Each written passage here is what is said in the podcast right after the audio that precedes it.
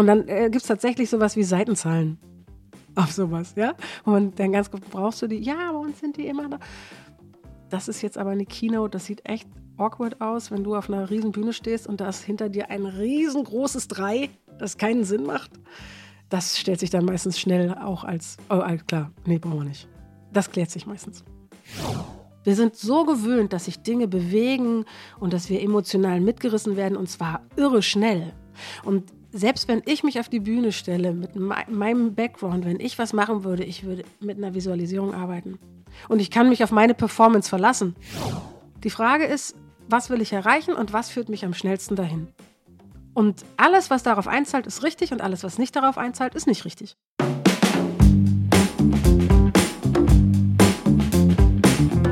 Exzellent präsentieren.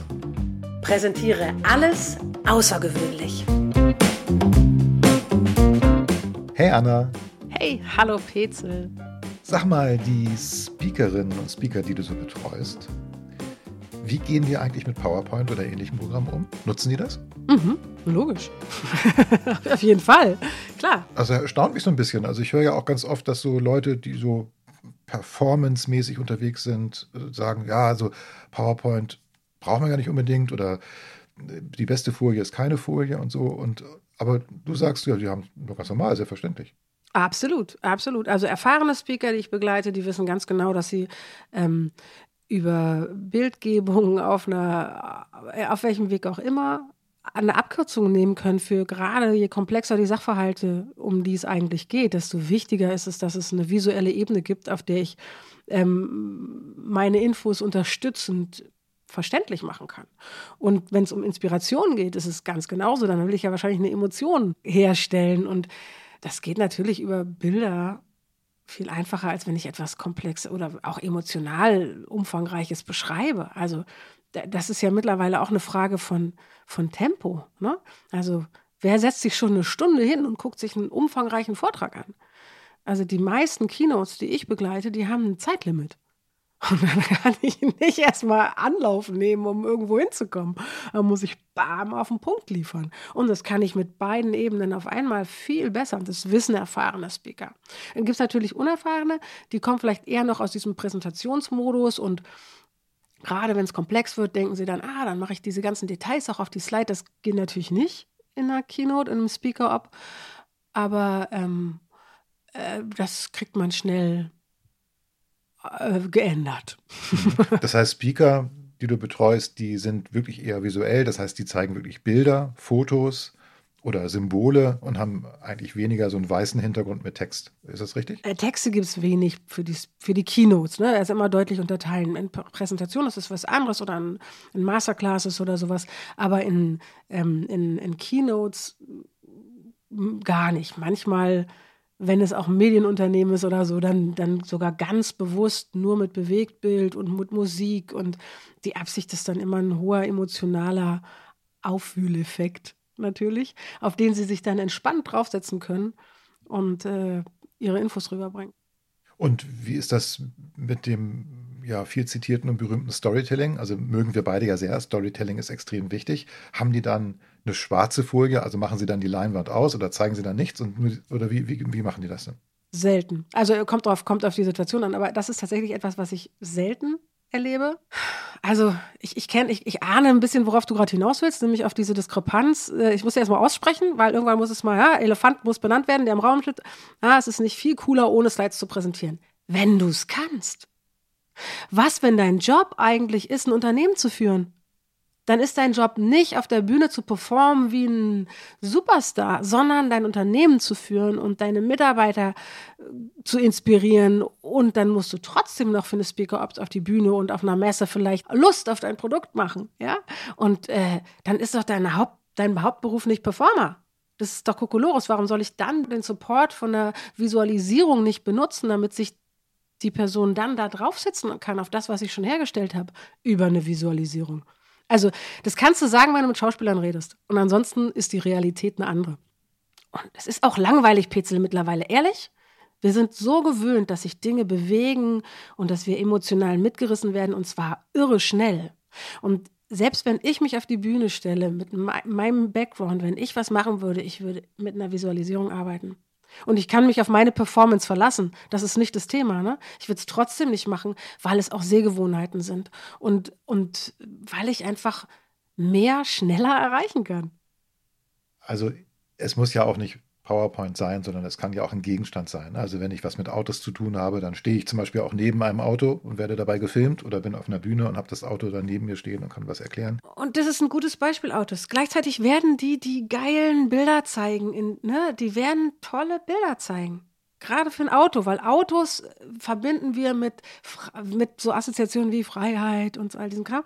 Und, ähm, und das ist nicht in einer Werkhalle zu herzustellen oder in einer Messehalle.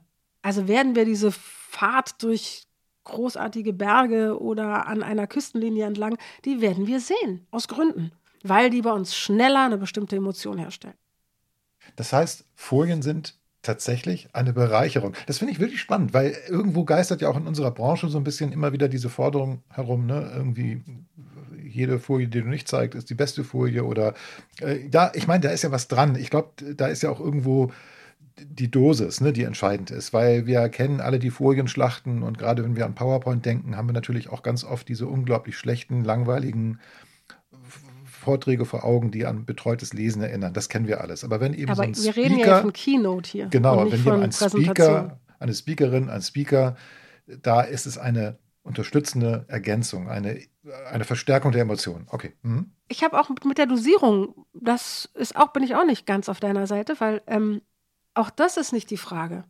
Die Frage ist, was will ich erreichen und was führt mich am schnellsten dahin? Und alles, was darauf einzahlt, ist richtig und alles, was nicht darauf einzahlt, ist nicht richtig. Und da ist nicht die Frage, wie viel oder wie wenig. Das ist, weißt du, es gibt dann ganz schnell Leute, die dann immer fragen, oh, gibt es so eine Anzahl von Slides pro Minute? Das ist nicht die Frage. Weil die Anzahl von Slides kann ja auch ganz viele, also Schritte einer Animation sein weil ich sie nicht in eine Slide gepackt habe, sondern ins, es kommt dann wieder auf das Medium an, das ich dabei benutze, ne? PowerPoint oder ein anderes Programm. Ähm, die sind unterschiedlich fähig, bestimmte Sachen herzustellen. Und äh, dann mache ich vielleicht Slide für Slide. Und dann kann so ein drei Minuten auch locker 30 Slides haben. Und ich habe trotzdem nur eine Minute von den drei Minuten Slides gesehen.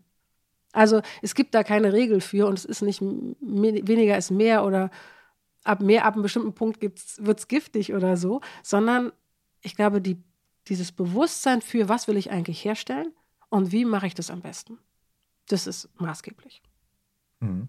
Gibt es aber trotzdem Folien, wo du sagen würdest, oh, da muss ich mal mit meinem Speaker, mit meiner Speakerin reden, weil auf die könnten wir verzichten? Also, was sind denn so typische Sachen, wo du sagst, ja, die sollten wir jetzt besser rausnehmen? Also, je erfahrener die Speaker sind, Nee, andersrum. Wenn sie erfahren sind, führe ich dieses Gespräch nicht. Weil die die Sachen ins Spiel bringen, die zumindest, die, diese Überlegung war, hat, ist, hat schon stattgefunden. Es hat schon die Überlegung stattgefunden, bringt mich das unmittelbar weiter mit meinen Inhalten oder nicht. Bei Unerfahrenen gibt es oft auch noch dieses Ding, ah, ich bräuchte diesen Punkt hier, weil das ist schon, da merkt man dann beim Gespräch, es wird immer noch ein bisschen als Spickzettel benutzt. Ne? Dann mehr über Symbole zum Beispiel auch. Also dann sind es gar nicht mehr Worte, aber Symbole, die den Speaker, die Speakerin eben daran erinnern, ah, jetzt geht es damit weiter. Statt den eigenen Fluss und die Interaktion mit den Slides als gemeinsames Spiel zu verstehen, das selbstverständlich so geprobt werden muss, dass ich keine symbolischen Erinnerungen an irgendein nächstes Thema brauche. Sowas diskutiere ich dann. Und dann diskutiere ich halt auch vor allem, äh, wie lange muss ich und wie oft muss ich das proben. Und dann gibt es noch was. Ah, es gibt noch was. Ich habe was vergessen. Es gibt noch, manchmal gibt es auch das Missverständnis, dass wenn, wenn es im Unternehmen sowas wie Vorgaben gibt, was äh, zum Beispiel, was in der Präsentation da sein soll, dann kann es passieren, dass auch unerfahrene Speaker denken, sie müssen sich auch daran halten. Und dann äh, gibt es tatsächlich sowas wie Seitenzahlen auf sowas, ja? Und dann ganz gut, brauchst du die? Ja, bei uns sind die immer da. Das ist jetzt aber eine Keynote, das sieht echt awkward aus, wenn du auf einer riesen Bühne stehst und da ist hinter dir ein riesengroßes Drei, das keinen Sinn macht. Das stellt sich dann meistens schnell auch als, oh, klar, nee, brauchen wir nicht. Das klärt sich meistens. Ja, das ist spannend. Also, weil also du rennst bei mir ja offene Türen ein. Ne? Also ich finde auch, wir sollten in Szenen denken, und da ist die Zahl der Folien vollkommen irrelevant, oder eben diese ganzen scheinbaren verpflichtenden Elemente wie Logo immer oben rechts und die Fußzeile immer unten mit allen Angaben. Ne? Wo sind wir gerade und welcher Tag ist heute? Das sind alles Angaben, die man in der Keynote natürlich nicht braucht. Was man bauen kann, das habe ich bei einigen Keynote-Speakern gesehen, die haben dann ihr Twitter-Handle oder irgendeinen Link, wo man permanent Zusatzinformationen abrufen kann. Das, sieht, das sieht man schon, klar. Ja klar, oder ein QR-Code und so, klar. Also ganz viel sogar QR-Codes, würde ich sagen, für alle möglichen Zusatzinformationen oder Interaktionen, die anschließend nötig sind oder möglich sind eher. Die Aufgabe von dem Speaker oder Präsentierenden ist immer, den Fokus der Zuschauer zu steuern.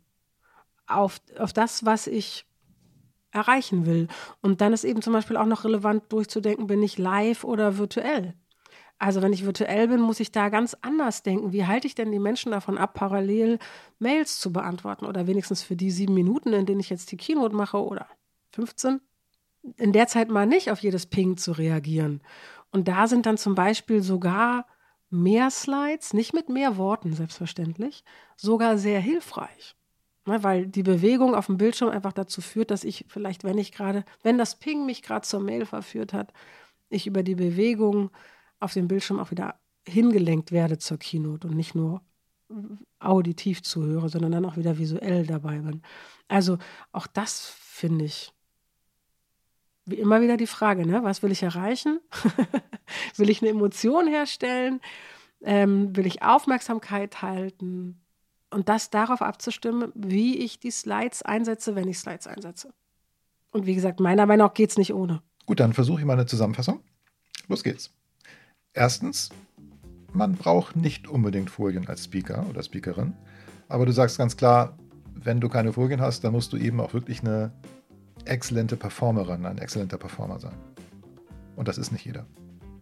Zweitens, Folien sind eine Unterstützung, sie sind Emotionsverstärker. Ne, wir denken in großen Bildern, wir nutzen vielleicht auch Animationen, um Dinge zu verdeutlichen, wo wir sonst unglaublich viele Wörter für gebrauchen würden. Und drittens, und das ist auch besonders wichtig bei Online-Präsentationen, sind Folien unglaublich hilfreich, die Aufmerksamkeit der Zuschauer zu steuern und das Aufmerksamkeitslevel hochzuhalten. Ja, großartig. Danke, Anna. Wieder was gelernt. ja, sehr gut. Cool. Ich freue mich, dass du bei mir so offene Scheunentore einrennst. Ähm, und ich bin es auch wirklich spannend, wie du mit diesem Vorurteil, man braucht doch keine Folien als Speaker, umgehst. Hat mir sehr gefallen. Vielen Dank es ist auch kein Gegensatz in meiner Welt, sondern es gehört zusammen. Ja, liebe Zuhörerinnen, lieber Hörer, wie geht es dir mit diesem Vorurteil oder mit der Behauptung, ja, Speaker, Speakerinnen brauchen doch keine Folien. Äh, siehst du das auch so oder bist du ein Verfechter von Medieneinsatz in Präsentationen? Schreib uns doch gerne, wenn du möchtest, an info at excellent-präsentieren.de oder kommentiere unter dieser Podcast-Episode auf unserer Website oder schreib uns eine Nachricht auf LinkedIn. Wäre cool.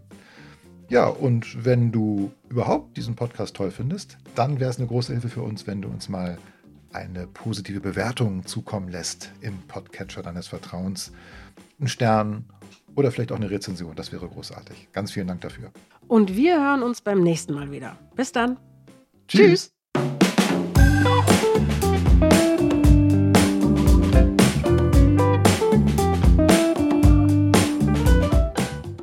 Du bist ja immer noch da. Das ist ja schön. Vermutlich willst auch du einen Unterschied machen mit deinen Präsentationen und Vorträgen. Denn für gewöhnlich können unsere Hörerinnen und Hörer ja kommunizieren, präsentieren. Und PowerPoint könnt ihr auch. Wenn du lieber außergewöhnlich sein möchtest, dann haben wir da was für dich. Schau doch mal auf unserer Webseite vorbei. Dort findest du Angebote, mit denen deine Präsentationen nicht mehr nur gut, sondern exzellent werden. Du kannst uns da kaufen. Bis gleich.